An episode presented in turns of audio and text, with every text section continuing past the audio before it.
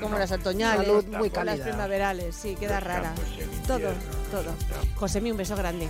Adiós. Mañana ven que ya no habrá Sí, tractores, hombre, claro que voy mañana. ah, bueno, claro. faltaría Pues más. subir a un tractor que hace falta. Venga. Oye, que yo no estoy en Adiós. contra de los tractoristas. Ya lo sé, ¿eh? ya lo sé, ya lo Que sé, no ya lo estoy sé. en contra. Que solamente si tienes que hacer tele y ya está. Hay que protestar.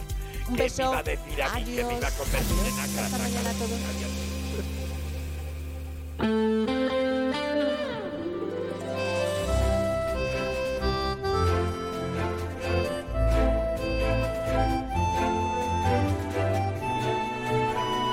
En Onda Cero, más de uno Bahía de Cádiz, con Jaime Álvarez.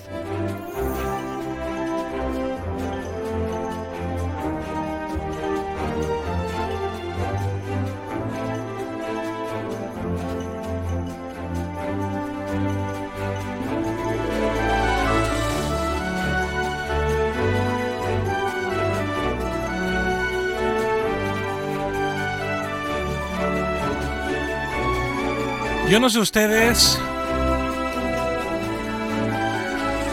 si este tiempo que hace les parece bueno para esta época.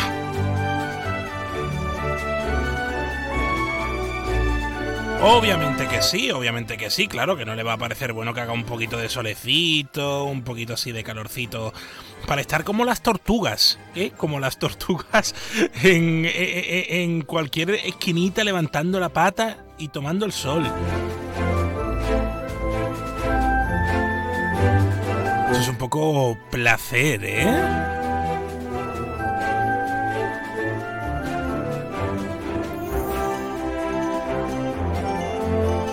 ¿Eso es lo que vamos a hacer hoy o lo que veremos que pase en los próximos días? Tiempo de Radio radio. invierno en las Bahamas, junto a una estufa de alta gama. Te ubiqué bajo un sombrero de ala ancha, color café y tus viejas conversa azul. Bueno, pues ya estamos aquí, echando el ratito. Nos devolvimos las miradas, supimos que no había nada que perder. Vestido de seda y katana, bajo el abrigo fue tu outfit letal. Y supe que algo antiguo despertaba ante mí. Por fin lo encuentro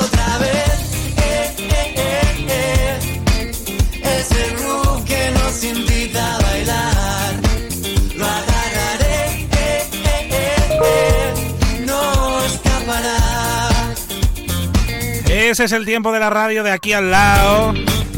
El tiempo del más de uno de la Bahía de Cádiz a la 1 y 20 llega José Antonio Rivas. A la 1 y 35 Era mi noticias.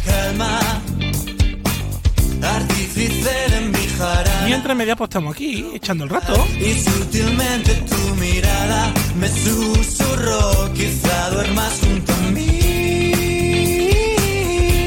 Oh, oh, El tiempo que hace hoy eh, es de, de estudio, ¿eh? porque estamos a 21 de febrero y es salir a la calle y tener ganas de irte a la playa.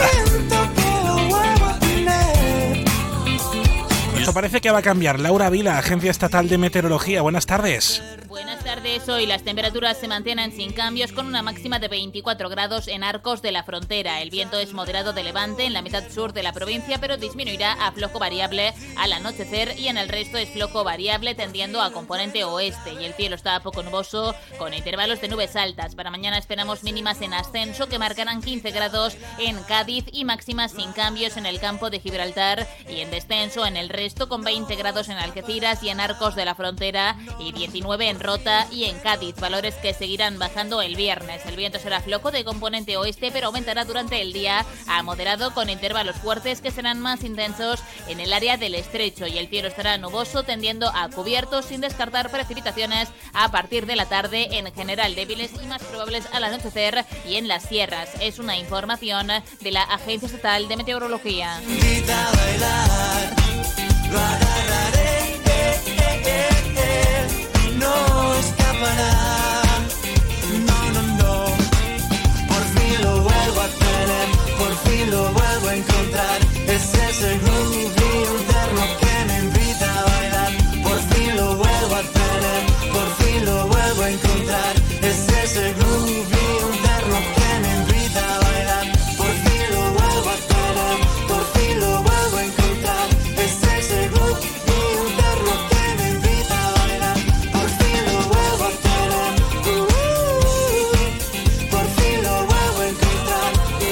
Este es el más de uno de la Bahía de Cádiz. Por fin lo vuelvo a encontrar. Al fin comprendo que hiciste renacer. Ese groove que me invita a bailar. Y sin dudar yo lo agarré. No escapará.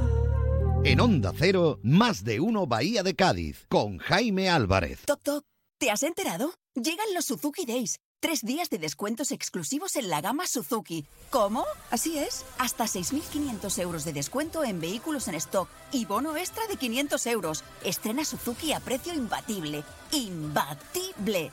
Suzuki Days, 21, 22 y 23 de febrero. Consulta condiciones en tu concesionario. Véalo en Alvariza Motor, concesionario oficial Suzuki, Avenida Tío Pepe 21, Jerez.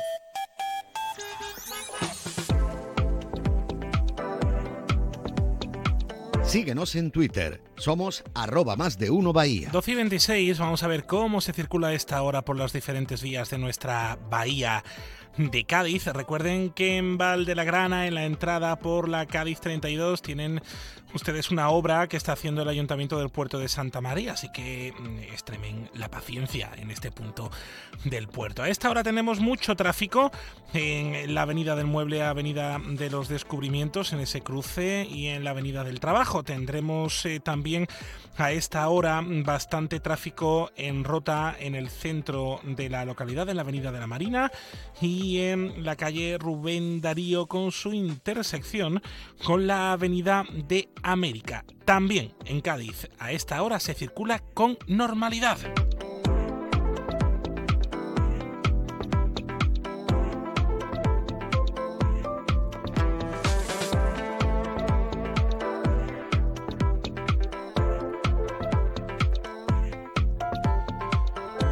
Un aviso de servicio público en Chiclana. Tendremos eh, hoy el agua cortada en las calles eh, San Martín, calle Corredera Alta y Plaza Patiño hasta la una del mediodía. También en Cádiz Capital, en la Plaza Candelaria, 12B, 13, 14 y 15 hasta las 2.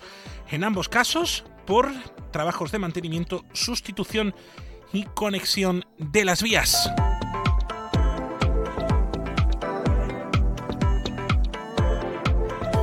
12 y 27. Así está la provincia.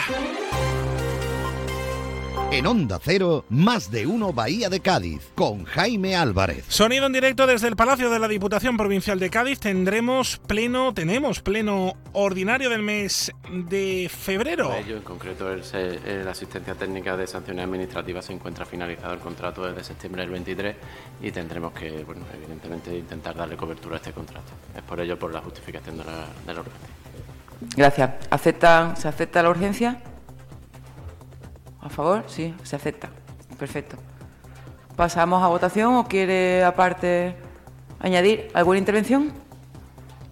Simplemente decir que vamos a votar favorablemente porque es algo que, que se venía haciendo, pero que se tenga en cuenta las peticiones de muchos municipios que hay pendientes para poderse acoger a, a- a que se le lleve a cabo la, la prestación de este servicio y, y que se tenga en cuenta también ahora que se va a reforzar. Gracias. Pues votamos la propuesta. Bueno, esto es eh, sonido en directo a esta hora del Palacio Provincial de la Diputación Provincial eh, de Cádiz y hay otro punto que nos toca a la provincia de Cádiz, el Congreso de los Diputados. por la que usted se presentó a diputado. Qué lástima que estas muertes sean el legado que de Esto, como decimos, sonido en directo a esta hora de la sesión que está reprobando al ministro Marlasca por eh, la muerte de dos guardias civiles en Barbate. de desenmascararlo. Es el portavoz, en este caso, de- del Partido Popular en esta sesión. Eh, muertes se oculte ni un minuto más y sobre todo coinciden conmigo en que si el responsable político se escondiera tras el buen nombre de los uniformes de la Guardia Civil para no asumir su propia responsabilidad, sería... El portavoz Esteban González Pons. Esto es, como decimos, sonido en directo desde el Congreso de los Diputados. O usted ya sabe. Queremos saber quién se hace responsable de que los agentes fueran arrollados por una narcolancha de más de 14 metros de eslora cuando viajaban en una Zodiac de apenas 5 que se utiliza para actividades subacuáticas. Queremos saber, este Parlamento quiere saber, quién y por qué ignoró los informes de la propia Guardia Civil advirtiendo de la situación y del riesgo. Queremos saber por qué el Instituto Armado carece de medios adecuados, aéreos, náuticos y terrestres, que son necesarios para oponerse a los narcos. Queremos saber quién y por qué decidió enviar solo una Zodiac de los GEAS para, cito textualmente, intentar asustar a las narcolanchas y disuadirlas y que se fueran. Queremos saber por qué no se solicitó el apoyo de la Armada, cuyas patrulleras tienen casco balístico, y si sus malas relaciones con la ministra de Defensa le condicionan hasta ese punto. Luego se lo contaremos, pero han pasado más cosas en la provincia de Cádiz, como por ejemplo la polémica que sigue con el Colegio San Ignacio de San Fernando. Esto es eh, sonido que nos eh, contaba esta mañana la delegada provincial de Educación, Isabel eh, Paredes, que explicaba que está a la expensa de que el ayuntamiento pues haga el trabajo para poder iniciar la construcción de diversos módulos en este centro. el ayuntamiento se comprometió a agilizar todos sus plazos eh, y eh, que fuese adjudicataria la empresa que tiene que subsanar las deficiencias detectadas lo antes posible. Eh, el plazo de presentación mm, de las ofertas fue el pasado lunes, precisamente, y esperemos que las mesas puedan celebrarla en los plazos y que no surja ningún inconveniente. En Onda 0.es se lo contamos todo una pequeña pausa y nos vamos hasta Madrid para hablar con el senador del Partido Popular por la provincia de Cádiz, José Ignacio Landaluce.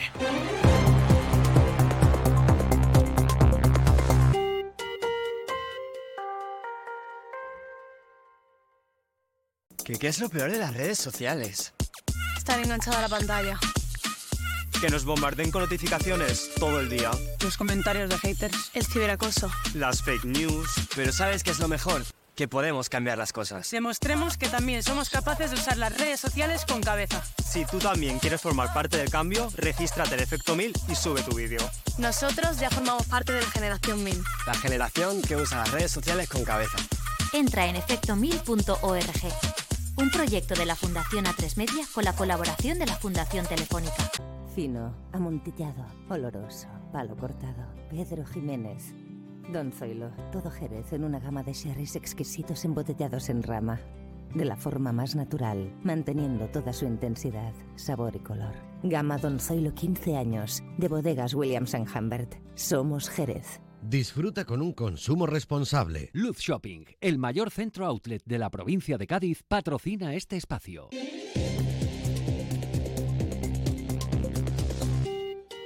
Bueno, este miércoles eh, se reprueba en el Senado al ministro del Interior, Fernando Grande Marlasca. Lo lleva el Partido Popular por la responsabilidad que dice que tiene el ministro del Interior en el asesinato de dos guardias civiles en Barbate. No es la primera vez que hablamos en, este, en estas semanas, desde el 9 de febrero, del narcotráfico en la comarca, en la Janda, en la Bahía de Cádiz, en el campo de Gibraltar. Usted estará eh, ya hecho a, la idea de que eh, cada X días les estamos hablando de, algún problema relacionado con el, narcotráfico en nuestra provincia de Cádiz.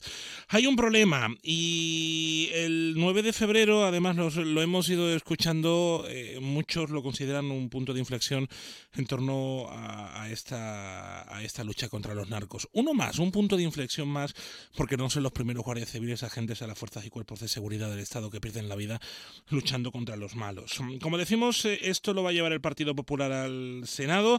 El senador del PP por la provincia de Cádiz, también alcalde de Algeciras, eh, José Ignacio Landaluz, está por vía telefónica desde Madrid. ¿Cómo está?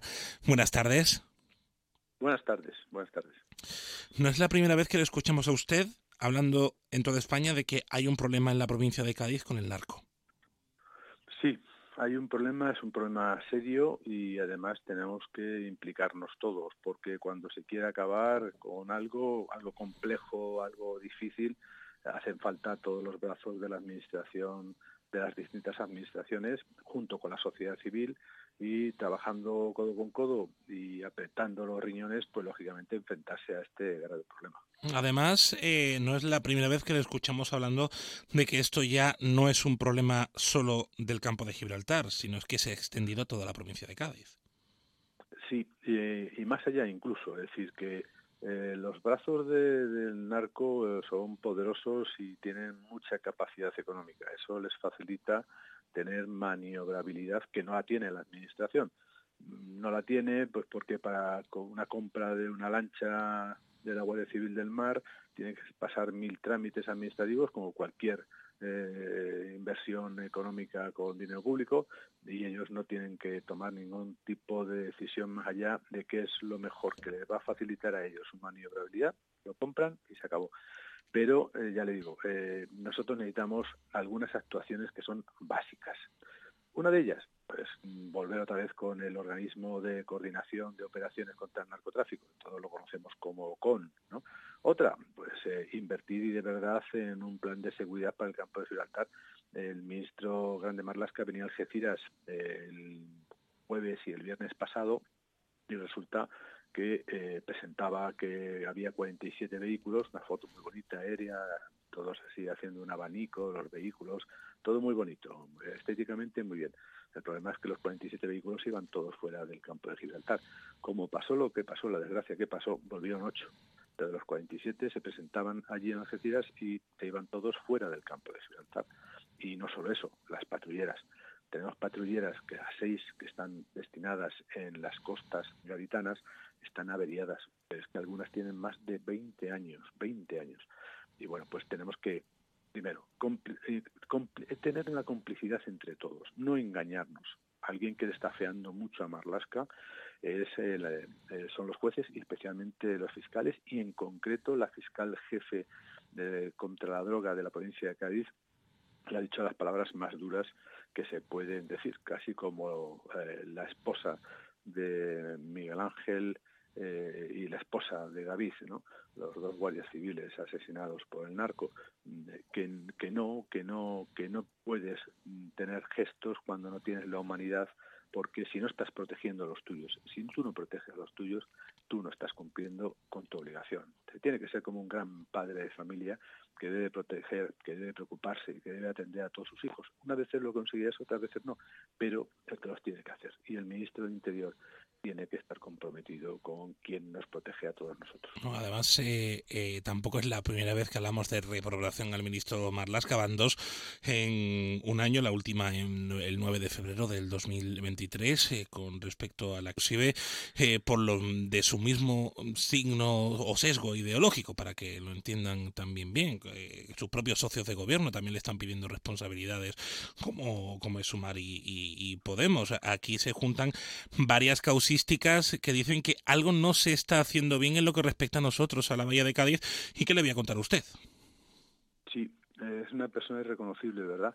De aquella imagen que tenía en la lucha contra la droga, como decía el periodista Pepe Aguilar, Marlasca ya no es Marlasca, eh, como, y es irreconocible. Es irreconocible porque, además, eh, un ministro, hay, los ministros no pueden fallar, no deben de fallar, los alcaldes no deben de fallar, no, no pueden fallar. Pero bueno, eh, lo que sí es verdad es que se tienen unas consecuencias u otras según las responsabilidades. Pero la responsabilidad de la seguridad, la responsabilidad de la seguridad es básica. Es básica, es lo que te va a dar al final que la sociedad esté o no esté protegida. Y Marlasca, pues la verdad que pierde pierde tiempo en mil historias al final por culpa de eh, no estar cumpliendo con su obligación. Lo de los pesos de ETA, los terroristas que están ahora para ser indultados como criticó Mayemar Blanco, la hermana de Miguel Ángel, eh, el tema de la valla de Melilla y ahora esto, es decir, esto, cuidado, y, no solo pongo el foco en Grande Marlasca, pongo el foco también el presidente del gobierno. No, no se puede, no se puede entender de ninguna de las maneras, porque no es, eh, es, que es de responsabilidad Es decir, no podemos permitirnos ni la irresponsabilidad ni la soberbia. Eh, como decía también otro compañero suyo, Márquez Perales, es decir, eh, sorprende que todavía el presidente se te vaya a las galas, a los fastos, a las fiestas, a las pajaritas, a los smoking, en vez de estar eh, con los guardias civiles. No vale un tuit. No vale un tuit. ¿Cómo vale un tuit para calmar, tratar de calmar algo del dolor de, esas viudas, de esos huérfanos, de esos de esas familias rotas, ¿no? De esos compañeros eh, que lloran porque han visto como sus otros compañeros han muerto por una por una situación que no tenía que haberse producido, pero que además no están recibiendo el cariño y el apoyo que deberían de recibir. Esas lágrimas son aún tal vez más amargas. Además, eh, mm, me va a permitir que hablemos de, de una polémica que se ha ido escuchando en estos días, y es que supuestamente, de hecho también se ha denunciado en el, en el Senado, en esta sesión, eh, los guardias civiles no podían ir a esos actos de, de recuerdo a sus propios compañeros por una orden directa del ministro del Ministerio del Interior, de, de- los altos mandos de la Guardia Civil. Parece ser que habían recibido la indicación de que no se fuese, cuando esos minutos de silencio estaban convocados solamente para eh, mostrar eh, el dolor eh, por el fallecimiento, por el asesinato de los dos guardias civiles. no, era otra cosa que dar y decirle a Miguel Ángel y a David o a las familias, aquí está la sociedad, aquí está estos que os agradecen que, hayáis luchado, hayáis perdido la vida por, por, por protegernos. No, no solo trasladar ese apoyo, ese cariño, ese ánimo, ese consuelo. No, es que era eh, tratar de demostrar el agradecimiento, como decía, de la sociedad. Y que no estén los guardias civiles en Algeciras, si estuvieron, y lo agradezco, y deberían haber estado en todas partes y no deberían haber tenido ninguna, ningún impedimento. Si nadie iba a leer ningún manifiesto, ¿cómo vas a leer un manifiesto político cuando concentras? No, lo que vas a decir es esas palabras que en mejor época que la mía habrán dicho mil personas en cada concentración, eso es lo único. Y al escuchar el viva la Guardia Civil como único grito, que eso no puede molestar absolutamente a nadie, viva la Guardia Civil, no puede molestar a nadie. Entonces, ¿por qué trataron de impedir que la Guardia Civil fuese a todos los municipios donde haya cuartelamientos, donde hay casas cuarteles, donde hay destacamentos de la Guardia Civil? Es curioso, hablando de, la vida política del ministro Marlasca, me, viene a la cabeza, por ejemplo, ahora la alcaldesa de San Fernando, Patricia Cavada, que ella misma también pedía más medios para reforzar el plan especial de seguridad para el campo de Gibraltar, eh, después de todo lo ocurrido en, en Barbate, que además también lo pedía para que se, para que se extendiera toda la provincia de Cádiz. Patricia Cavada, que del PP no es. No, no es del PP. y Además, si es que no se puede ser de nada, de nada más que de la Guardia Civil en situaciones tan terribles. Por eso, por No eso se se lo decía, por eso se lo No decía precisamente. tener- no puedes tener siglas, no puedes tener colores, no puedes tener... ¿Tú a quién te debes? Te debes al agradecimiento a quien te, como hemos dicho antes, te está dando protección y se está jugando la vida que cada vez que eh, sale sale de casa. Así que ahí es importante que sigamos incidiendo, que sigamos apostando para eh, proteger a los nuestros. No solo la Guardia Civil, no solo la Policía Nacional, no solo los policías locales. Un policía local murió en la línea con el tráfico. Un policía eh, nacional, Fran, está impedido por, una lesión gravísima, por, por, por, una, un- un- una embestida del narcotráfico en Algeciras. O un, polici- un guardia civil, eh, motorista, eh, de la Guardia Civil de Tráfico de Algeciras está muerto cuando trataba de impedir un, alijo. Es decir, eh, estamos hablando de, de que hace unos días en San Roque, nada, eh, dos días después, eh, en San Roque eh, los narcos con contrabando pues eh, embistieron a, un coche camuflado de la Policía Nacional. Estamos hablando de que hace tres días eh, estaban tratando de asaltar, y casi lo consiguen, en la casa cuartel de la Guardia Civil de Barbate con una pelea entre dos facciones de- del narco de Barbate. Es decir, estamos hablando de que no es, esta, no es algo puntual de un accidente terrible que haya causado ese asesinato de los dos guardias. Estamos hablando de que están aguantando día tras día eh, eh, los embates de la lucha contra el narco casi terrorismo, como lo ha calificado algún fiscal. Es decir, estamos hablando de que tenemos que agradecer a los nuestros. Y los nuestros son todos esos que se juegan el tipo. Los funcionarios de prisiones, siempre tan olvidados. Los de vigilancia aduanera, siempre tan dejados también de la mano de Dios. ¿no? Tratemos de, darle apoyo, cariño y protección a los que al final nos quieren devolver cariño, apoyo y protección más seguridad.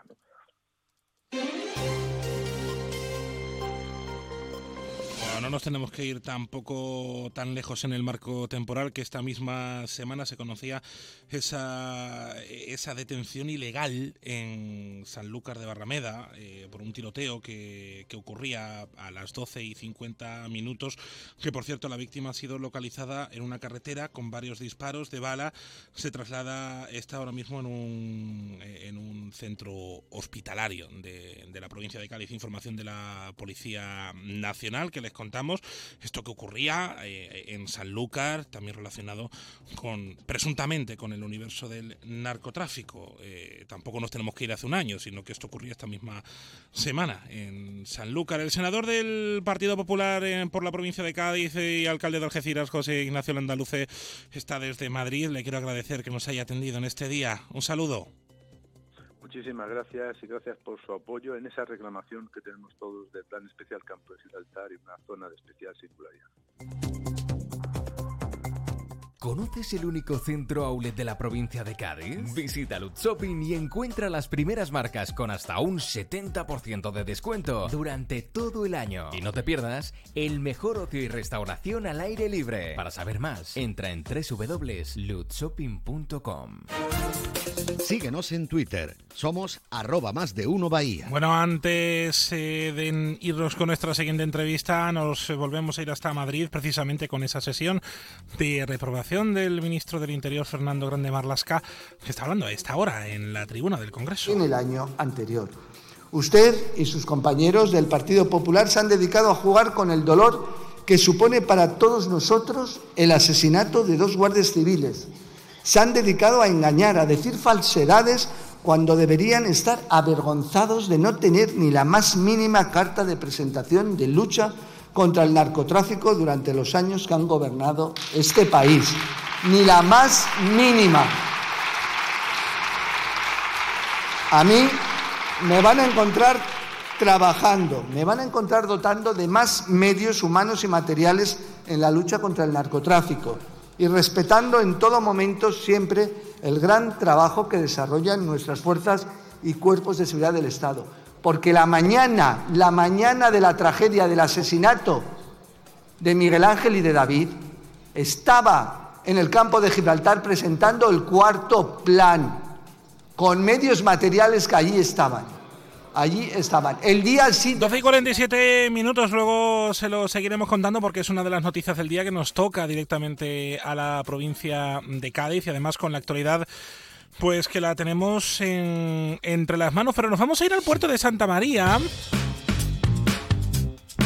Hablando de sequía, los embalses de nuestra provincia de Cádiz pueden que tengan a partir de esta semana pues un respirito, ¿eh? un respirito en condiciones. Vamos a ver si sigue lloviendo como tiene que, llover. A esta hora, a las 12 del mediodía, eh, los embalses de Cádiz tienen embalsados 325 hectómetros cúbicos. Los que dan de beber a, Cádiz, a la bahía, el de los Hurones, un 49,5. El de Guadalcacín, un 16,07.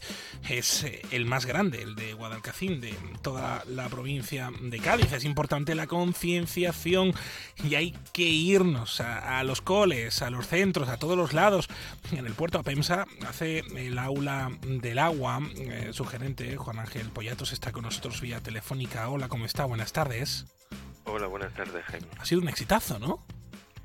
Bueno, la verdad es que viene siendo un, ex- un exitazo desde hace más de 30 años que esta actividad educativa está implantada en el puerto de Santa María. Claro, al fin y al cabo es eh, concienciar a los más pequeños y pequeñas que es que mm, hay que cuidar el agua eh, como se pueda, como sea, porque sin agua no somos nada.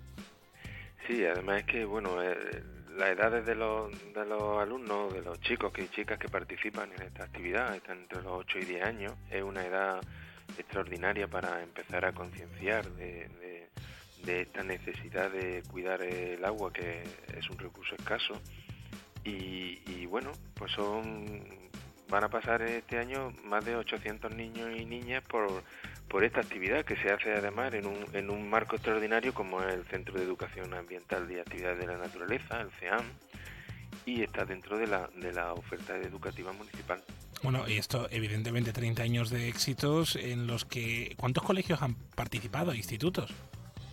Bueno, en este año van a participar 13 centros escolares. Realmente es que todos los años tenemos que ir aumentando aumentando los, los recursos para y el número de plazas para, para esta actividad, ¿no? Por, por la demanda que hay de, de, de colegios y tanto público, privado, concertado, público eh, de, del puerto de Santa María que quieren que quieren traer a, a su a sus chicos a participar en esta actividad.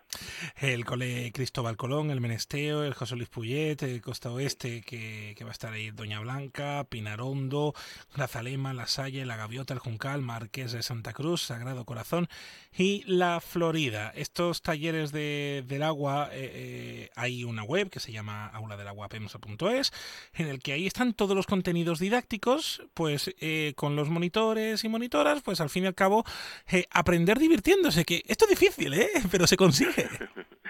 Se consigue, se, pues se consigue, se puede conseguir. Bueno, esa web que has comentado es una web que está disponible y que pueden utilizarla eh, como un material o un recurso didáctico directamente desde los colegios, ¿no?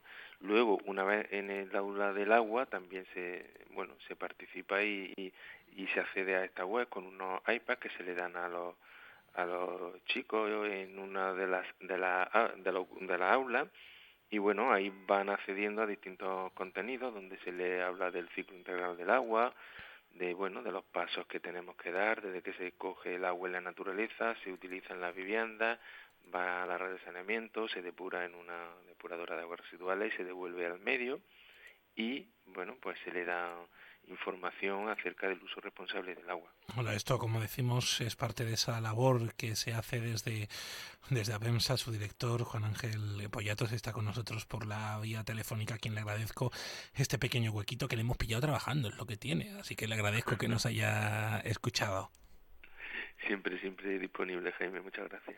12 y 52. Está demostrado que tener buena visión y un adecuado nivel auditivo resultan imprescindibles para poder caminar con seguridad tanto en casa como en la calle. Por ello, someterse a revisiones periódicas de vista y oído y utilizar gafas o audífonos que ayuden a corregir los déficits que pudiera haber a este respecto son factores que ayudan a reducir el riesgo de caídas. Es una recomendación del Servicio de Urgencias del Hospital San Juan Grande. En Onda Cero, más de uno Bahía de Cádiz, con Jaime Álvarez.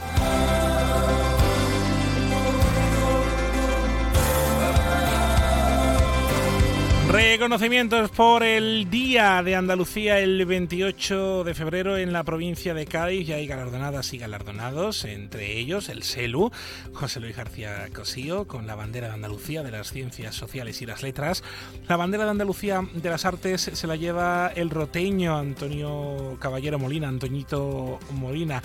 Juan Lebrón del puerto de Santa María se llevará la bandera de Andalucía del deporte. La Asociación de Daño Cerebral Adquirido de Cádiz, ADACA, se llevará la bandera de Andalucía de la Solidaridad y de la Concordia. También la bandera de Andalucía de la Investigación, la Ciencia y la Salud mm, se la va a llevar eh, José Antonio Girón, catedrático de la Universidad de Cádiz y jefe del Departamento de Medicina Interna del Hospital Puerta del Mar. La bandera de Andalucía a mérito medioambiental, el CEIMAR, el campus de excelencia del mar de la Universidad de Cádiz. La bandera de Andalucía a los valores humanos, el Cádiz eh, Genuine, el Cádiz Genuine, que es el equipo de fútbol del Cádiz que representa eh, auténticamente el espíritu deportivo y la inclusión social, un faro de inspiración en el panorama futbolístico andaluz.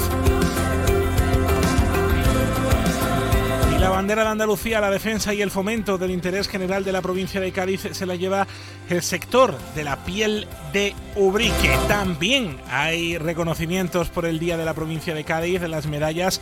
Una de ellas se la, se la va a llevar pues nuestra Sandra Golpe, nuestra, nuestra Sandra Golpe, periodista de la isla, directora y presentadora del informativo Líder No, lideresísimo de la televisión española, Noticias 1 de Antena 3.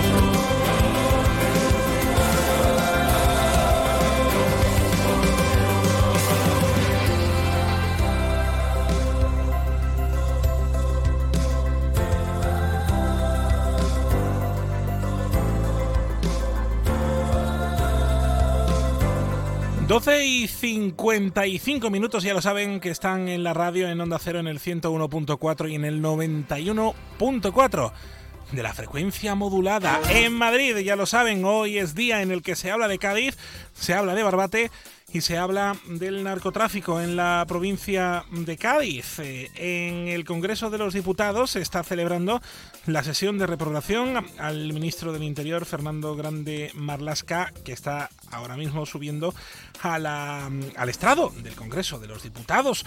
Una polémica con que el Partido Popular eh, le pide responsabilidades eh, políticas al ministro Marlasca por lo ocurrido en Barbate. Creo que no ha aprovechado los cinco minutos para retractarse de las graves acusaciones que hizo a la Guardia Civil respecto a los trágicos sucesos del 23 de junio de 2022, ni de las graves acusaciones que ha realizado hoy a dos mandos de la Guardia Civil respecto a los asesinatos de otros dos de nuestros dos guardias civiles Miguel Ángel y David el pasado 9 de febrero. A este respecto, en Barbate se ha convocado una concentración este domingo a las 12, una concentración que tiene como lema por la dignidad de Barbate. Una manifestación que suscriben todos, absolutamente todos los grupos políticos del ayuntamiento de Barbate. También hacen una invitación a todo el sector de la, de la provincia de Cádiz. Son las 12 y 56 minutos. Periodo 2018-2023, 39,24 millones de euros. Recursos materiales antes de 2018, cero. A partir de 2018 a 2023, 40 millones 110 mil euros. Señal en directo desde el Congreso a la 1 y 10. Eh, le seguimos contando lo que está pasando en Madrid, que hoy es noticia. Hoy se habla de la provincia de Cádiz en el Congreso de los Diputados. Onda Cero, la información cuando pasa ya lo saben aquí a las 12 y 57 minutos. Nuestra profesión es nuestro vínculo. Únete para ser más fuertes. Exige para forzar el cambio. Actúa para decidir tu futuro. Para que enfermería y fisioterapia sigan avanzando el 6 de marzo en las elecciones sindicales del Servicio Andaluz de Salud. Vota SATSE, tu sindicato de confianza. Ayudo a hacer los deberes a los niños y descanso. Eh, Vale, ayudo a hacer los deberes a los niños, acerco a mi madre a Aquagym y descanso. Vale, ayudo a hacer los deberes a los niños, acerco a mi madre a Aquagym, paseo a Coco y... No se puede estar en todo. Bueno, Onda Cero sí, porque está en web, en app, en Twitter, en Instagram, en TikTok, en Facebook. Para que puedas escuchar lo que te has perdido en directo. Para que puedas comentar y disfrutar de contenidos exclusivos en la comunidad digital de Onda Cero.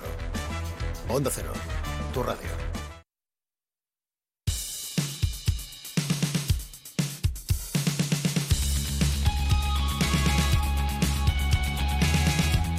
En Onda Cero, más de uno Bahía de Cádiz, con Jaime Álvarez. Quedan eh, dos minutos para que sea la una del mediodía en Onda Cero, en el 101.4, en el 91.4. Les contamos la vida de la Bahía y también el deporte a la una y 20 minutos.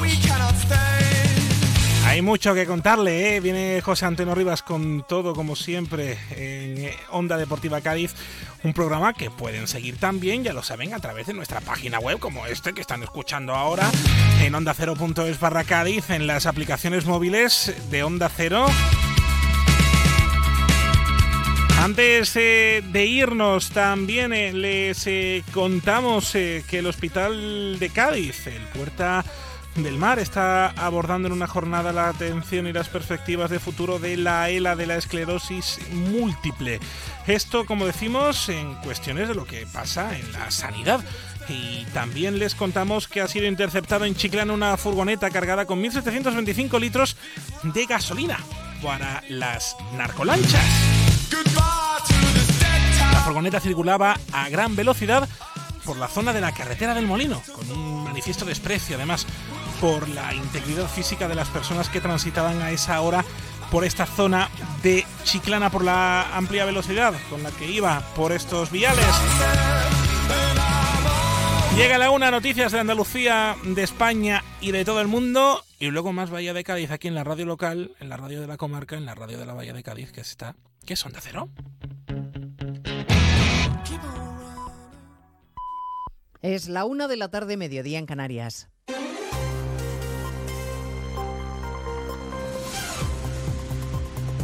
Noticias en Onda Cero.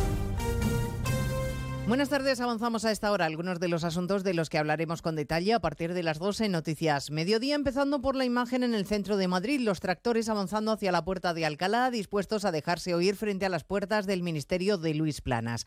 Unidad móvil de Onda Cero con José Luis Pérez Vicente y Laura Lorenzo. Empieza a andar esta manifestación porque ya han llegado los primeros tractores a la puerta de Alcalá, son un centenar que vienen de Arganda del Rey. El coordinador nacional de Unión de Uniones, Luis Cortés, convocante de esta protesta, se quejaba de los problemas que han tenido para llegar a Madrid. Lo que pueda pasar hoy aquí de tensión en el ambiente, porque claro, la gente está muy cabreada porque tenemos 400 tractores parados en un solo punto. Tenemos otros 200 que vienen del norte también parados. O sea, tenemos ahora mismo del orden de 800, 900 tractores parados que nos permiten llegar a Madrid. Mientras no lleguen todos los tractores que están en la carretera de Madrid, la manifestación de aquí no se mueve. Encarrilan ya la calle Alfonso XII para llegar hasta el Ministerio de Agricultura. La patronal del sector pesquero en Galicia avisa de que el lunes se sumará a las protestas del campo y de que también quieren reunión con el ministro, al que por cierto le ha dado un vaído, un vértigo cuando le preguntaban en el Congreso por las tractoradas. Un contratiempo sin consecuencias durante la sesión de control en la que Sánchez y Feijóo se han vuelto a enfrentar. Usted empezó mintiendo sobre lo que hago sigue mintiendo sobre lo que digo y ahora miente sobre lo que pienso. Por mentiras me gana usted por goleada. ¿Con qué, señor Feijó, nos quedamos? Señoría, ¿nos quedamos con aquel que negocia la amnistía y los indultos con los independentistas por la mañana o con aquel que les llama terroristas por las tardes en las manifestaciones que ustedes convocan? Bueno, tras su intervención en el hemiciclo, Sánchez ha viajado a Rabat, ha llegado ya a Marruecos, donde le va a recibir el rey Mohamed VI, esta vez sí. Moncloa presume de buena relación con el vecino del sur y admite abiertamente de que este buen clima responde al cambio histórico de criterios sobre el Sáhara. Siguiendo la visita oficial de Sánchez está Juan de Dios Colmenero. Aquí en Rabat será recibido Pedro Sánchez por el rey Mohamed VI en audiencia después de un almuerzo con el jefe de gobierno. Indican fuentes diplomáticas que es un detalle a tener en cuenta que Sánchez se ha recibido en el Palacio de Invitados del Rey, una deferencia para nuestro país. No en vano, añaden las mismas fuentes oficiales, las relaciones con Marruecos nunca antes habían sido tan positivas como ahora. Ante la pregunta de cuál es la razón de que esas relaciones sean las mejores, la respuesta ha sido la hoja de ruta y la postura de España con el Sáhara. Recordamos el cambio histórico de criterio de Pedro Sánchez en reconociendo al Sáhara como una autonomía de Marruecos. Hablaremos además de Grande Marlasca, el ministro protagonista hoy en el Senado y en el Congreso, muy a su pesar. En la Cámara Alta se va a votar su reprobación y en la Cámara Baja ha tenido que responder hasta a una interpelación y a cuatro preguntas de la oposición por su gestión de la lucha contra el narcotráfico. La diputada del PP, Ana Vázquez, le ha llamado mentiroso. Es usted un auténtico mentiroso. Desmanteló ese grupo y ha bajado las incautaciones. Pero usted sigue aquí con el tralala que tiene siempre. Mire, hoy la Guardia Civil está desgarrada, dolida y abandonada por su ministro. Están utilizando la tragedia, como es el asesinato de dos guardias civiles, para mentir y sacar rédito político. No merece usted condecorar a los muertos cuando ha abandonado a su suerte a los vivos. A partir de las 2 de la tarde les contaremos lo que se va conociendo de la noticia que les adelantábamos este mediodía, la detención de la mano derecha de José Luis Ábalos, el exministro y hoy diputado del Partido Socialista, el arresto de Coldo García Izaguirre por el presunto cobro de comisiones ilegales por adjudicar contratos relacionados con la compra de mascarillas en la peor época de la pandemia.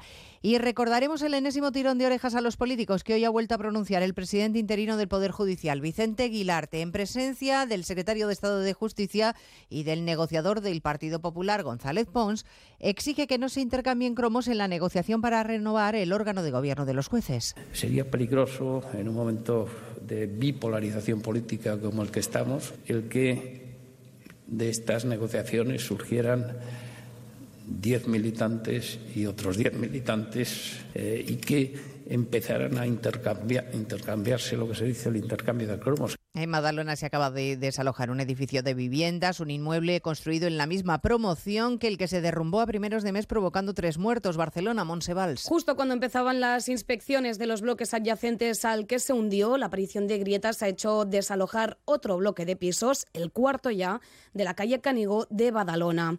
Hasta el momento solo había sido necesario desalojar los bloques adyacentes al número 9, que es el que cayó. La semana pasada marcharon los vecinos del número 7 y ayer ayer los del 11. Hoy han tenido que hacer las maletas los vecinos del 5. Durante estos días se examinarán bien las más de 400 viviendas de La Manzana, donde viven cerca de 1.200 personas, y es que todos los bloques fueron edificados por la misma constructora. Pues hablaremos de todo ello en 55 minutos, cuando contemos la actualidad de esta mañana de miércoles 21 de febrero. Elena Gijón, a las 2, Noticias Mediodía. De nuevo, buenos días España. Protagonista, Luis del Olmo. Luis del Olmo era un enamorado de su trabajo. Protagonistas nosotros en acción. Abrió un camino que todos nos seguimos. Le he respetado y le respetaré siempre. Información, opinión, entretenimiento. Para la radio cambiar es más que vivir. Sus principales virtudes yo creo que es sin duda la innovación, la independencia. Una parte de lo que entendemos por radio se la inventó Luis del Olmo. Te agradezco que recuerdes la historia de protagonistas. Una serie documental escrita y dirigida por Diego Forte. El mérito es de ustedes, amigos oyentes. Cada lunes, un nuevo capítulo de este podcast en la web y en la app de Onda Cero.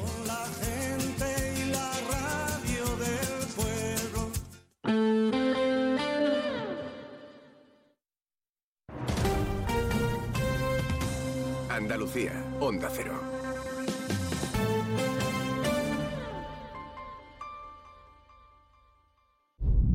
Esto no es un anuncio.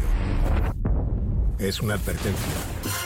Sé de un lugar que te romperá en mil pedazos, que entrará por esas grietas y se quedará a vivir en ti. Aléjate de ellos. Aléjate de Lorca, Paco y Picasso. No preguntes por Lola. Pero si a pesar de todo se te ocurre visitar Andalucía, no digas que no te lo advertí.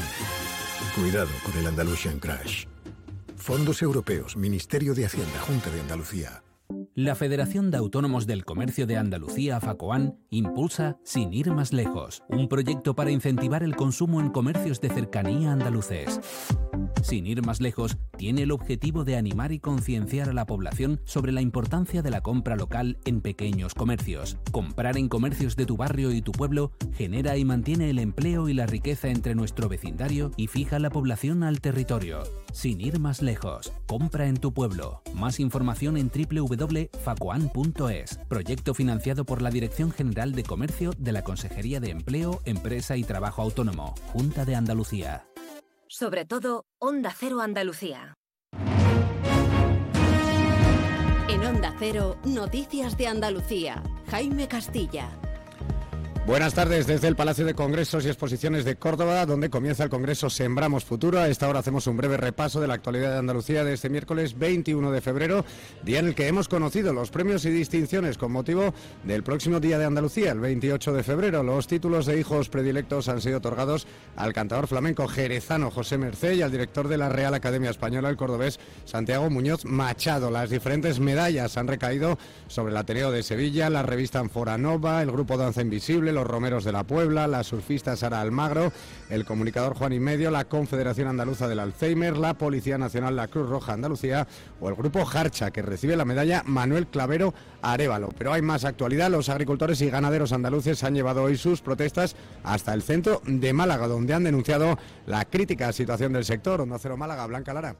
Una concentración, Jaime, que está teniendo lugar en el paseo del parque, donde se han desplazado más de 200 tractores acompañados de muchos chalecos amarillos para reivindicar en la jornada de hoy la importancia del sector primario para España. Quieren menos burocracia, medidas contra la sequía y las mismas condiciones que terceros países a la hora de producir las frutas y las verduras. Estarán aquí hasta las 3 de la tarde cuando inicien la vuelta hacia sus respectivos municipios. En Chiclana, la Guardia Civil ha interceptado una furgoneta con cerca de 2.000 litros de combustible destinados a abastecer a narcolanchas. Onda Cero Cádiz, Jaime Álvarez. Sí, con más de 1.725 litros de combustible en este vehículo almacenados. Hay un detenido de 20 años de edad y la Guardia Civil busca a otras dos personas. Esta furgoneta se localizó circulando a gran velocidad en la tarde de este lunes en la carretera del Molino, en Chiclana. En sucesos, una niña de 10 años permanece ingresada en estado crítico en el hospital de Jaén tras resultar herida en el incendio de su casa de Linares esta pasada madrugada. Onda Cero Jaén, Pepe Cortés.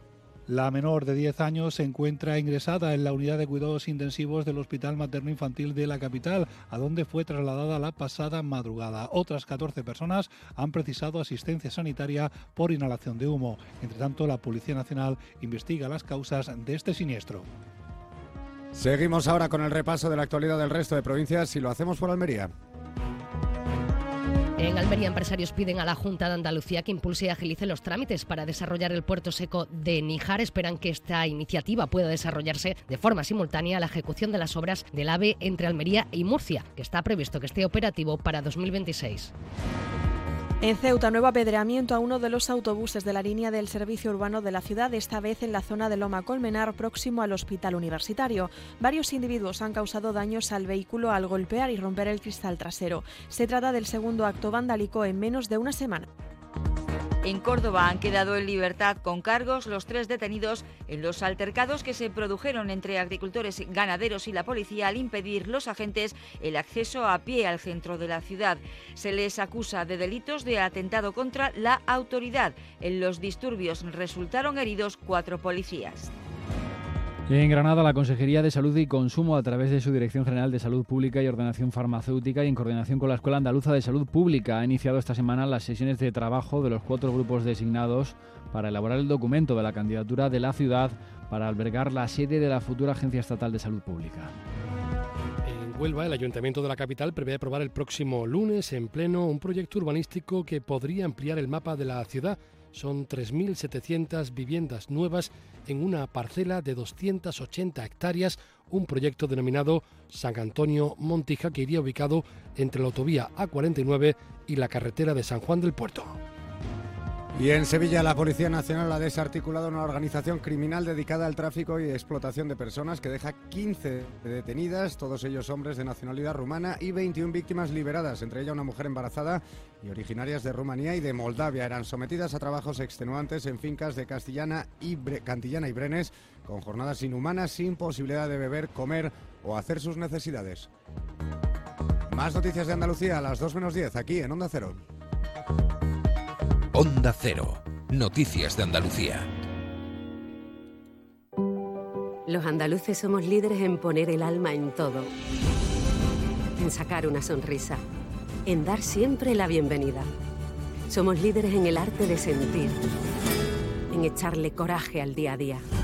En exigirnos cada vez más. Somos líderes en entendernos. En amarnos. En escuchar a los demás. Tenemos mucho que celebrar 28 de febrero, Día de Andalucía, Junta de Andalucía.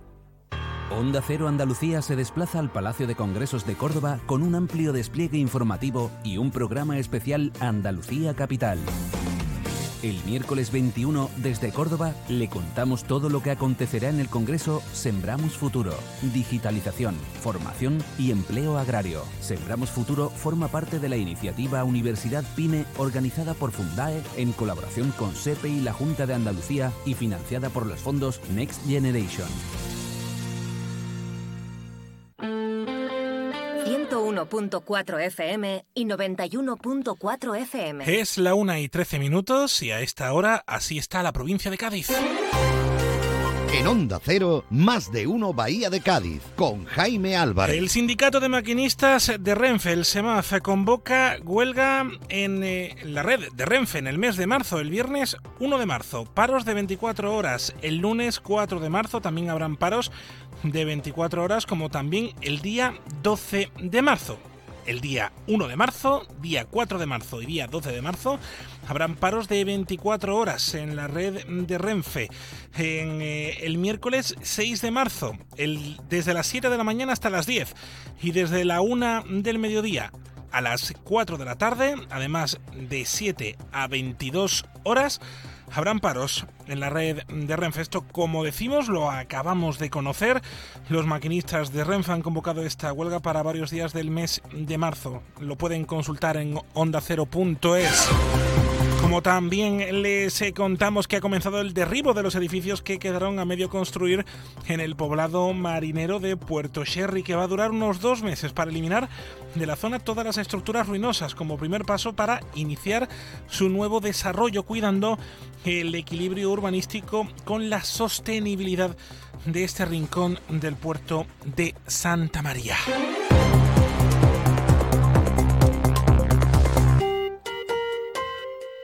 A las 2 menos 10 le contamos estos y otros asuntos en las noticias de Andalucía y a las 2 menos 20 le actualizamos todo lo que hay que saber aquí en la radio en este tiempo de noticias, en este tiempo del más de uno de la Bahía de Cádiz. Y antes de que lleguen los deportes, vamos a saludar a la patronal de hosteleros de la provincia de Cádiz, Oreca, para ver cómo han vivido el carnaval, cómo, cómo han sido estos días, que han sido intensos, ¿eh? Antonio de María, ¿cómo está? Buenas tardes. Hola, buenas tardes. Bueno, ¿cómo habéis visto desde la patronal Oreca estos días de carnaval? Pues mira, mm, como dicen los aficionados los toros, ¿no? Medio, medio, media entrada. El primer fin de semana, con el agua y su presencia y el aviso anterior que disuadió a muchísima gente de venir, pues el primer fin de semana estuvo flojito. Pero ya el segundo, bueno, pues fue, incluso superó a, a lo que hubiera sido un segundo fin de semana normal y corriente. Por lo tanto, yo creo que se ha compensado el segundo fin de semana con el primero y al final la gente ha podido disfrutar, los empresarios han podido gestionar sus negocios y, yo creo que bueno que, podemos hablar de un nuevo éxito respecto a no tener en cuenta la climatología inicial. Media entrada con las imágenes que hemos visto en la calle, aquí hay algo que no Digo lo de media entrada porque el primer fin de semana hubiera sido el 100% de ocupación y estuvimos en un 80 y algo. ¿eh? O sea que que no era lo normal. Eso es la primera vez que yo he conocido un, fin de semana de carnaval, incluso el famoso del COVID se llegó a llenar los hoteles y sin embargo en esta ocasión no ha sido así. Entonces, eh, hablando en esto en cuestión de, los hoteles, eh, eh, pero en cuestión de los negocios en la calle hemos visto imágenes de auténtica masificación en la calle, de que no se podía pasar en muchas zonas. Segundo fin de semana, no primero. Entonces, aquí donde, donde está la trampa. No, no hay trampa ninguna. Es que el primer fin de semana llovía y lloviendo la gente no está en la calle, las terrazas no están puestas, están recogidas. Y entonces eso fue, digamos, la dinámica fundamental. Salvando el domingo que pudo salir la, la cabalgata, pero incluso el domingo a primeras horas estuvo lloviendo, con lo cual las terrazas tampoco pudieron ponerse. En fin, por eso he dicho yo lo de los mitad y mitad, ¿no? Que hemos tenido un fin de semana con pegas y el otro no, el otro, el segundo ha sido espectacular. Eh, es eh, curioso ver también las cifras de ocupación en los hoteles cuando Jerez ahora mismo es la líder de, del ranking de ocupación en carnavales. Eh, ¿Cómo lo interpreta usted? Bueno, también tenían, en Jerez tenían también una serie de actividades que ha ayudado a, a engrosar ese número, pero tradicionalmente Jerez tenía una buena ocupación debido a que muchísimas agrupaciones, federaciones, asociaciones, con motivo de los carnavales se desplazan a, nuestra ciudad y vienen en autobuses y siempre paraban en Jerez. Eh, cuesta más barato, hay más establecimientos pequeños, hotelitos pequeños, cosa que en Cádiz no hay, hay hostales y pensiones, pero hotelitos de una, dos y tres estrellas, en Cádiz creo que hay un par de ellos de tres estrellas. Entonces, eso era lo tradicional. Y además ese tipo de, viaje pues se programa con dos, tres meses de antelación, con lo cual, aunque el tiempo decía que iba a ser malo, pero no influyó, no influyó en ese aspecto, porque mm, al final mm, ya está todo cobrado, está todo hecho y al final tiran para adelante. Y por eso Jerez ha tenido esa ocupación alta. ¿eh? Los precios también de la ciudad de Jerez, en comparación con la de Cádiz, pues son mucho más altos los de Cádiz porque está en la temporada alta igual que si habláramos de Jerez en el Mundial de Moto. Pues el fin de semana el Mundial de Moto, pues la gente se viene a Cádiz mucho porque, claro, estando a la misma distancia es más fácil ir y venir y ahorrarse el dinero. Y en Cádiz, ¿cuál es la lección que tenemos que aprender para los próximos carnavales? Eh, estamos viendo también un debate abierto sobre el modelo del carnaval en la calle. ¿Cuál cree que tiene que ser el modelo? Bueno, eh, cuando se celebra una actividad en la calle y por parte de la ciudadanía, es complicado decir eh, esto hay que, que controlarlo. Se puede orientar a priori, pero yo recuerdo de, de, por ejemplo, un caso que teníamos nosotros que era la competencia desleal, que por las noches de carnaval se abrían todos los locales vacíos, garajes, hasta por las viviendas se vendía por las ventanas bocadillos y demás. Y cuando denunciábamos a competencia desleal, eh, lo primero que nos decía la policía, mire usted, con toda la gente en la calle, la policía no puede intervenir porque es un riesgo, es, es eh, una cuestión de orden público, es que se puede armar allí el 2 de mayo, ¿no? Entonces, he estado leyendo que el alcalde eh, está en esta misma línea de decir vamos a organizar esto mejor, pero es difícil. Habrá que estudiarlo todo muy bien porque prohibir no se puede prohibir. La gente va a desbordar cualquier prohibición que se hiciera. Ahora mismo hay una situación que es que la gente que viene de fuera se queda, gente joven que viene en autobuses con las bolsas, ya con todas las botellas, incluso le venden el paquete eh, completo se quedan en la zona de Canalejas, San Juan de Dios y la Catedral. Eh, no entran hacia la parte, digamos, de los barrios y eso, que es donde está quizá un poquito la más la, tradicional celebración del carnaval, ¿no? Pero ahí efectivamente es, es, un mundo, pues es que cada vez vienen más jóvenes. La policía, no sé este año qué datos va a dar de afluencia de público, pero por los datos de años anteriores son 400.000 personas las que vienen un fin de semana y, la ciudad tiene 110.000 habitantes, o sea que, que, esto es peor que los Sanfermines, ¿no?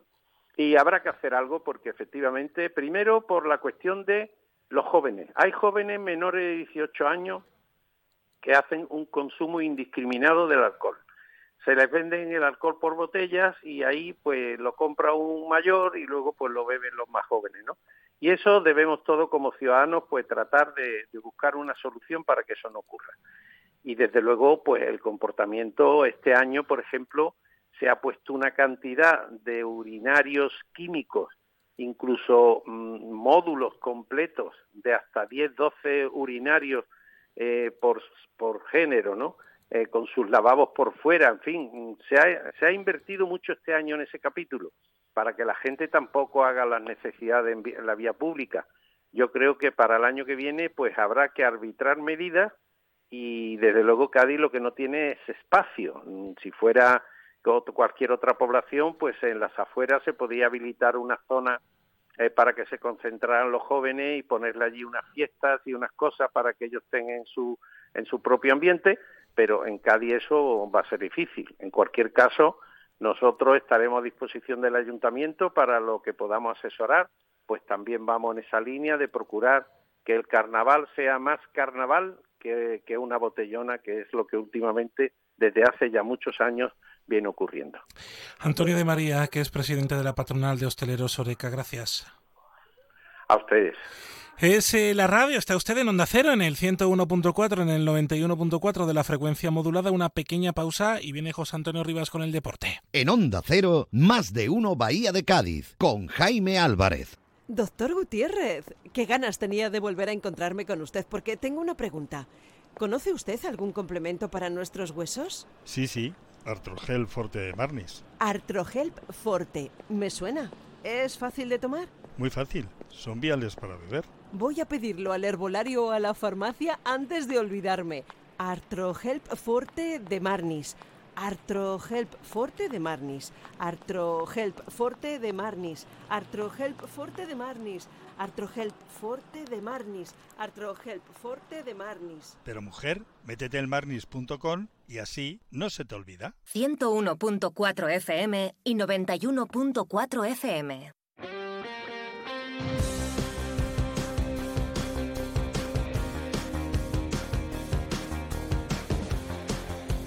En Onda Cero, Onda Deportiva Cádiz. José Antonio Rivas.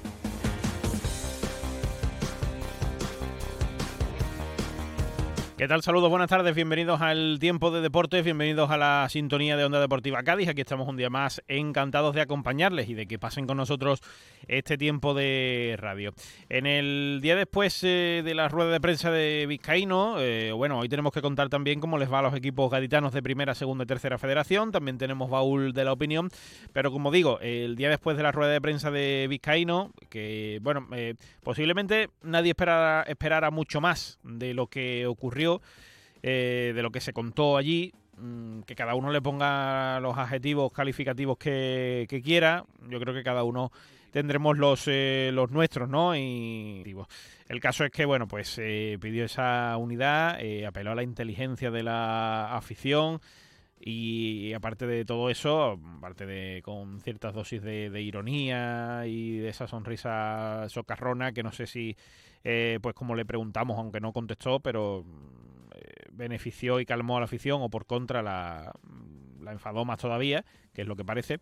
Eh, aparte de todo esto, pues se permitió el lujo el, club de presentar una nueva equipación que es con la que va a jugar el día del Celta de Vigo este próximo fin de semana, además con colores no celestes, pero sí esa mezcla de de blanco con diferentes tonos de, azul, que si lo juntas todo, pues sí que parece de lejos eh, celeste, los colores del rival.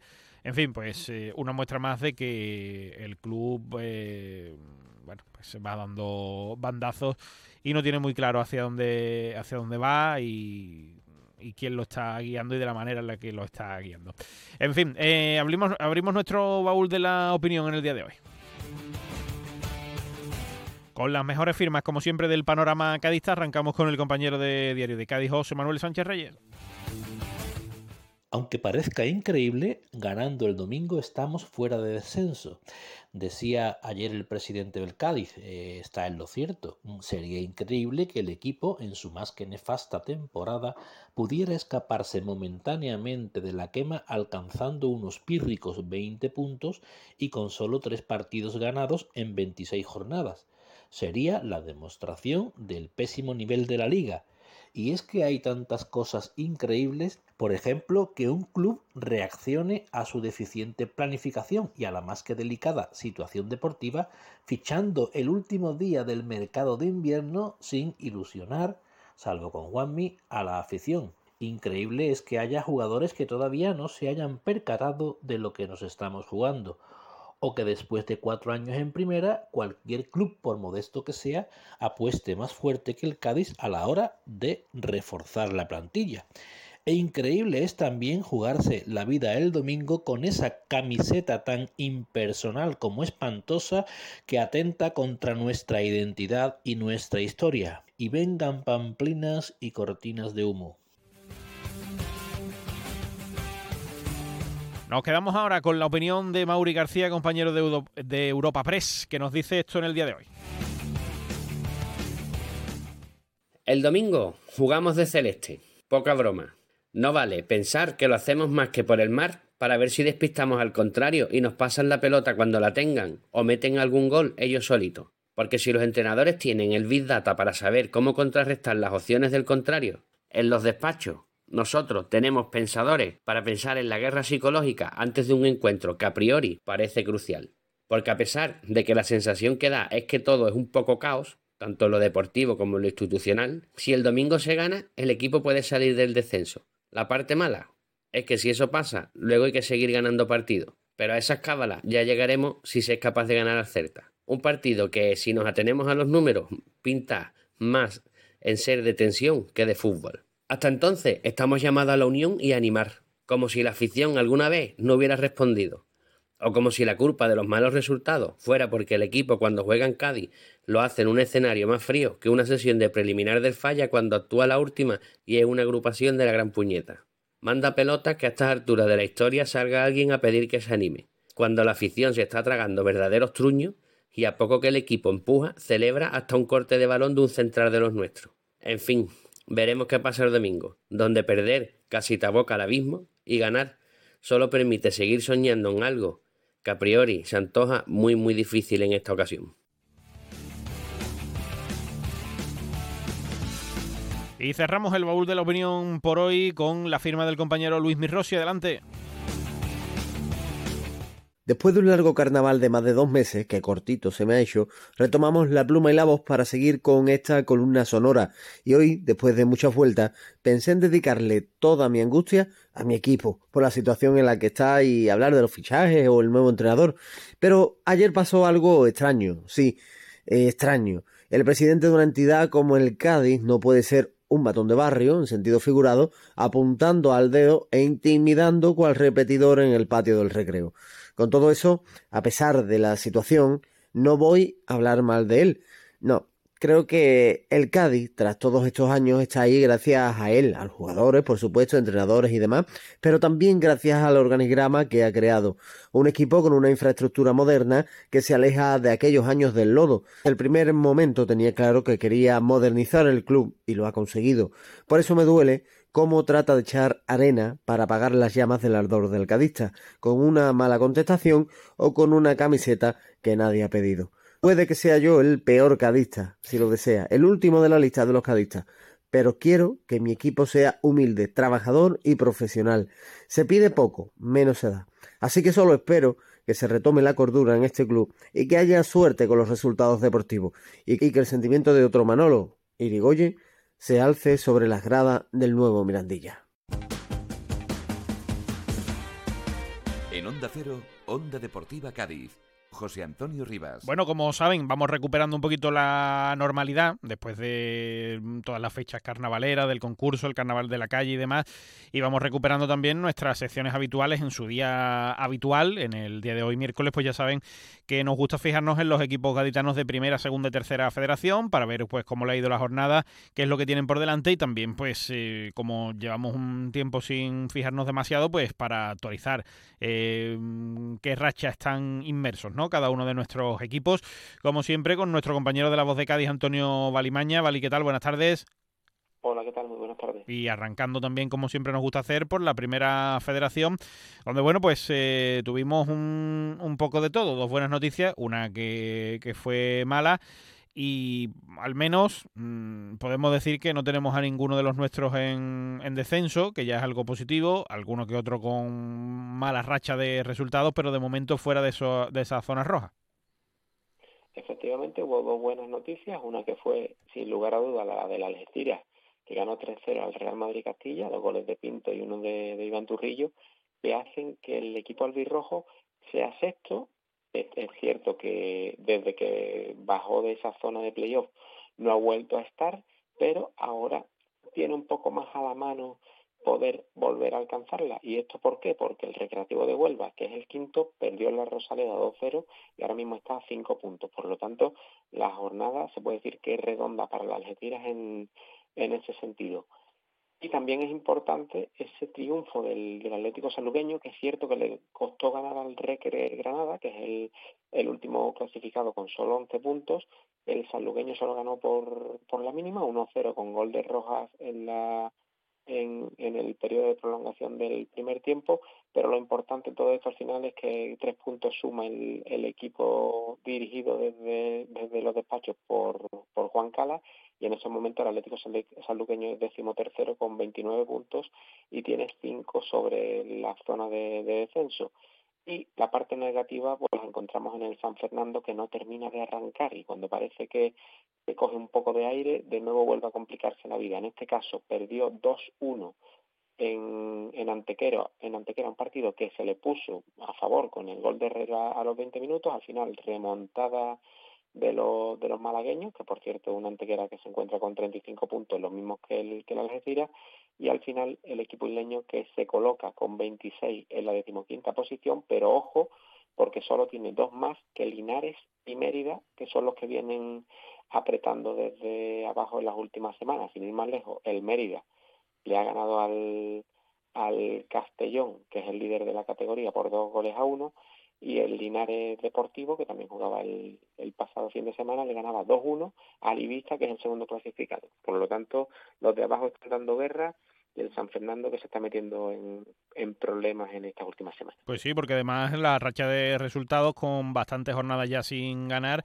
pues empieza a ser de nuevo preocupante, así que tiene que ponerse las pilas de nuevo el, equipo de, la isla y, además que caía derrotado frente a un Antequera que aparte de estar em, holgado en la clasificación, pues eh, han llegado eh, inversores nuevos y parece que va a ser eh, un equipo potente en las próximas temporadas. Habrá que, tenerlo en cuenta, sí.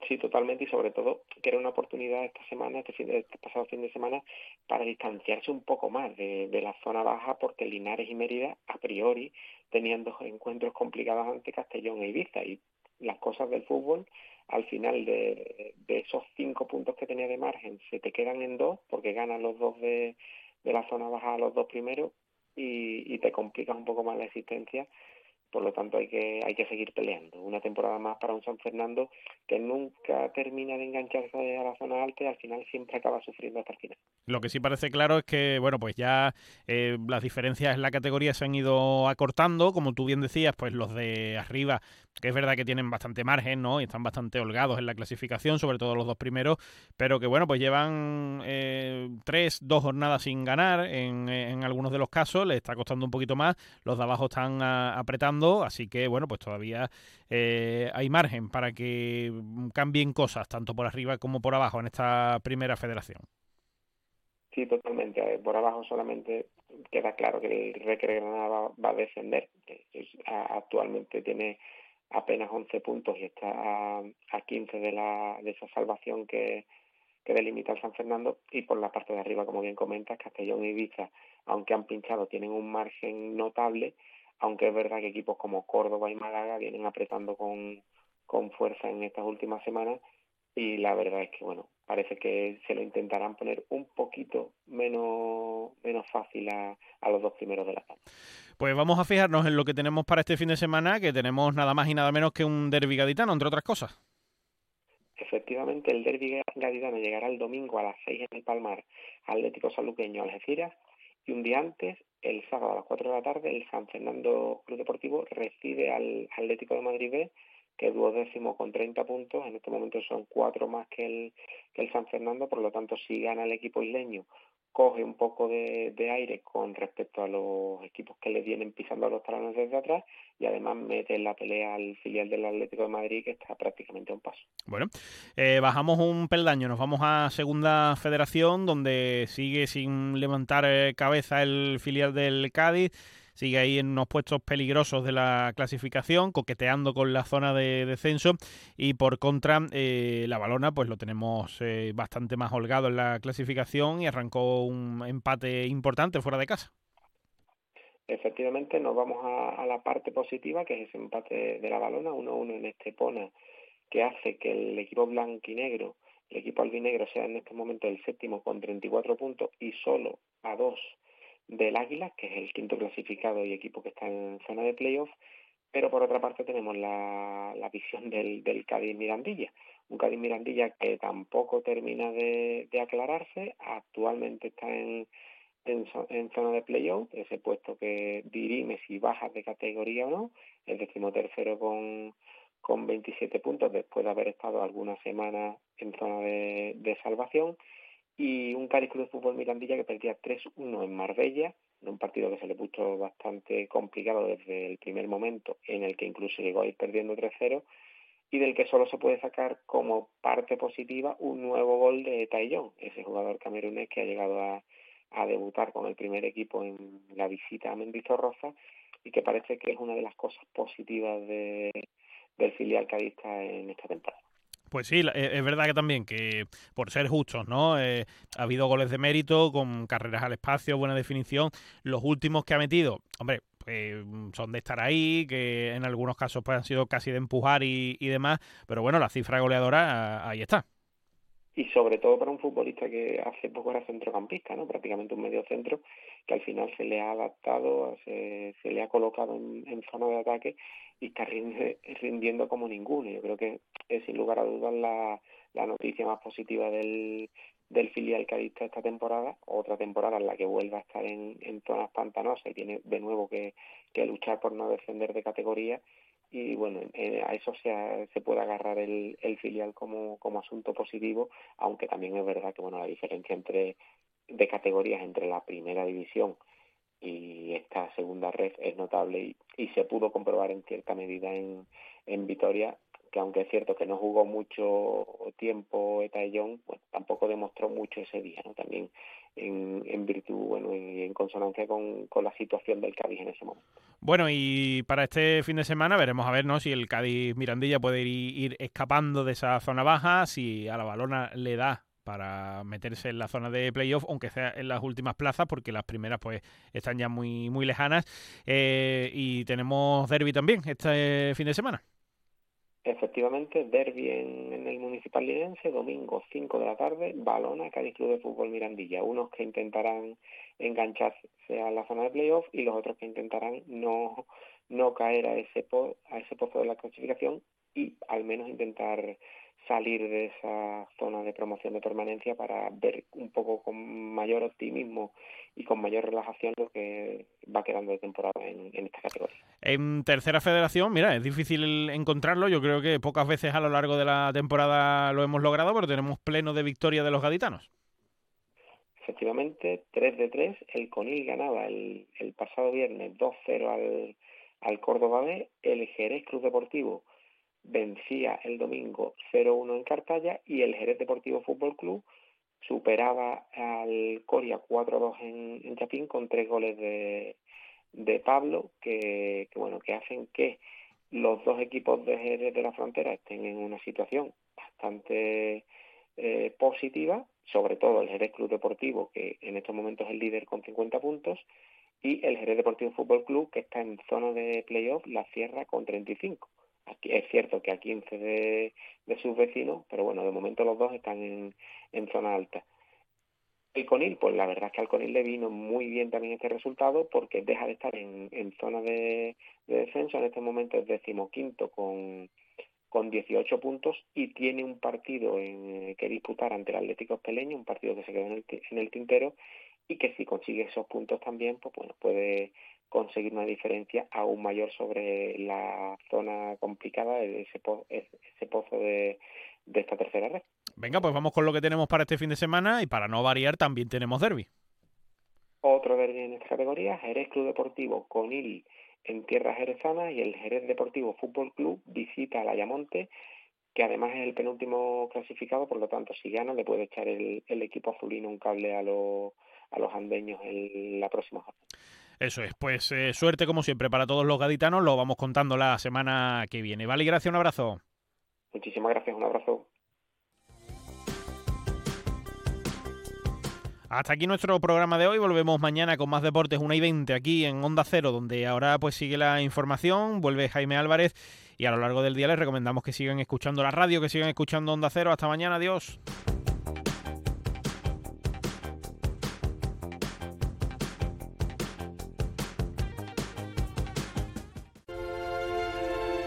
¿Cuándo sabes que es la persona indicada? Cuando se puede hablar de todo con ella. Cuando siempre quieres saber más. Cuando sientes esa sintonía, ahí es. ¿Ahí sí? Si no es eso, ¿qué haría más de 560.000 oyentes escuchando a la misma persona? Lo normal entre amigos. Porque así, con carisma, pluralidad y una buena conversación, es imposible no sintonizar con Julia Otero. Buenas tardes, a veces conviene dejar la actualidad y echar un vistazo. Julia en la Onda, cada tarde a las 3 y cuando quieras, en la web y en la app. Onda Cero tu radio. No esperes a septiembre. Comienza a estudiar en febrero y titula antes. Matricúlate a distancia en el Instituto Superior de FP Universae. Abierta convocatoria de matrícula para más de 50 titulaciones de FP. Entra en universae.com y contáctanos por teléfono o WhatsApp. Universae, Change Your Way. Anunciante, a tu publicidad le puede ocurrir esto. ¿Quieres ser uno del montón? ¿Quieres pagar de más por tu inversión? ¿Quieres hipotecarte para poder darte a conocer? Anunciante. Tu publicidad en A3 Media Radio. Porque estudiamos tus necesidades de forma personalizada. Porque ofrecemos atención, calidad, servicio y sobre todo resultados. Porque en A3 Media Radio nos importa tu negocio. Tu publicidad en A3 Media Radio. Llámenos al 956 200 100. Te mereces esta radio. Onda Cero, tu radio. Onda Cero Cádiz, Rota. Es la 1 y 43 y así está la provincia de Cádiz. En Onda Cero, más de uno Bahía de Cádiz, con Jaime Álvarez. Huelga de Renfe en el mes de marzo la convoca el sindicato de maquinistas de la compañía. Los días 1 de marzo, 4 de marzo y 12 de marzo serán paros de 24 horas y el miércoles 6 de marzo de 7 a 10 de la mañana, de 1 a 4 de la tarde y de 7 de la tarde a 10 de la noche. Esto lo pueden consultar en onda0.es barra Cádiz. También les contamos que ha comenzado el derribo de los edificios que quedaron a medio construir en el poblado marinero de Puerto Sherry. Unos trabajos que van a durar unos dos meses en el puerto de Santa María para eliminar de la zona todas las estructuras ruinosas como primer paso para iniciar de nuevo su desarrollo urbanístico. En Puerto Real, el ayuntamiento ha aprobado modificaciones presupuestarias por valor de 308.000 euros para reparar colegios en el municipio. Una sesión urgente y extraordinaria celebrada en el ayuntamiento de Puerto Real que desde Andalucía por sí, una de las formaciones de la oposición, pues han valorado de forma positiva. Andalucía por sí ha sido quien ha votado esta proposición a favor. Alfredo Fernández, portavoz.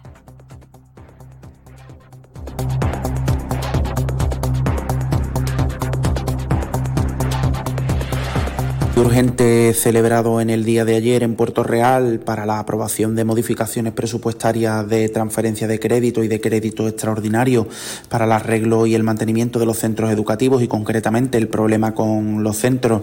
El Viralindo y Río San Pedro derivado de la, de la borrasca y de las últimas situaciones meteorológicas vividas en el municipio, pues desde el Grupo de Andalucía por sí hacemos una valoración muy positiva y satisfactoria de ser los únicos desde la oposición en aprobar este expediente, a pesar de las formas en las que el equipo de gobierno de la confluencia de izquierdas, liderado por la alcaldesa Aurora Salvador, ha tratado este asunto. Esto en Puerto Real, en Cádiz. Adelante Izquierda Gaditana ha presentado sus propuestas a los presupuestos municipales del año 2024. Unos presupuestos que dicen todavía no están sobre la mesa por parte del ayuntamiento. Esto es una crítica que hace David de la Cruz, el portavoz de Adelante Izquierda Gaditana. Pues han presentado un documento donde piden pues una serie de peticiones al ayuntamiento, sobre todo relacionadas con la vivienda o la elevada presión turística que sufre Cádiz a su juicio. Todas las propuestas son o sociales o con un trasfondo social.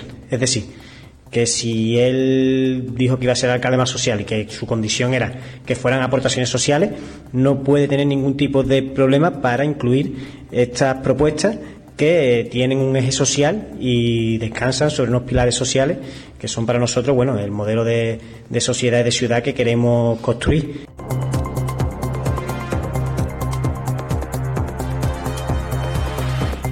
En Cádiz, en Chiclana de la Frontera, el ayuntamiento ha entregado la medalla de la ciudad al colegio José de la Vega en un acto celebrado esta mañana por su 50 aniversario. En Chiclana pasa esto y en la provincia de Cádiz eh, pasan muchas más cosas que usted puede escuchar en onda0.es barra Cádiz y mañana a las 8 y 20, ya lo saben, con José Antonio Rivas.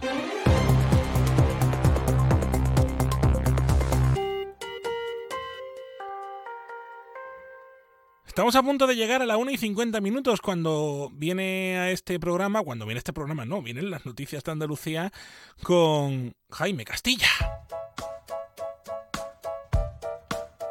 Ojalá viniera este programa. I'm on my way to Square. I don't need much, a pair of shoes will get me there. Stop of a Peking duck for lunch in Chinatown. Shop of a watch along Canal. Mine's slowing down, but I've been on time ever since I was 16. I've never been late. Cause I've never Sería genial, ¿eh? Los Jaimes. What does horsepower even mean?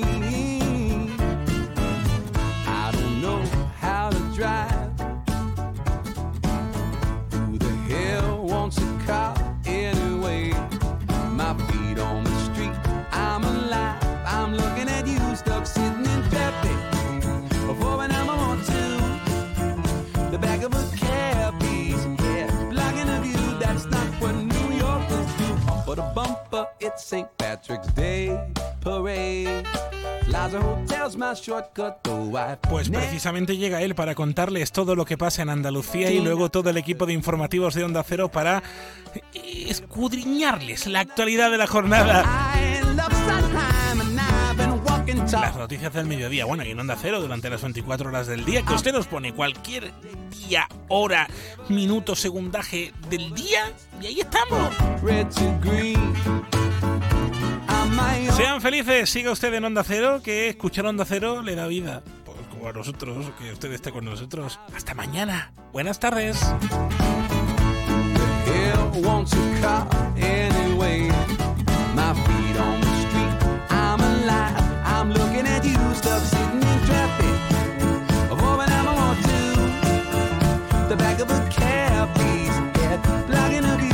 En Onda Cero, más de uno Bahía de Cádiz, con Jaime Álvarez. Onda Cero Andalucía, sobre todo. En Onda Cero, Noticias de Andalucía. Jaime Castilla. Buenas tardes, hoy en directo desde el Palacio de Congresos de Córdoba, donde este miércoles arranca el Congreso Universidad y Pymes Sembramos Futuro, organizado por la Fundación Estatal para la Formación en el Empleo. Además, es un día especial porque hoy hemos conocido las distinciones con motivo del próximo 28 de febrero, Día de Andalucía. Y hoy que estamos aquí, entre los hijos predilectos hay un cordobés de Pozo Blanco, el director de la RAE, Santiago Muñoz. Machado. Pero la actualidad pasa también esta jornada por las protestas del campo, que tienen su foco en Málaga, y también por el campo de Gibraltar, donde los antiguos mandos del grupo de élite que luchaba contra el narco se han querellado contra los servicios internos de policía y guardia civil. Noticias de Andalucía. Entre hoy y mañana tiene lugar en el Palacio de Congresos de Córdoba, desde donde emitimos hoy este informativo, el Congreso Universidad PYME organizado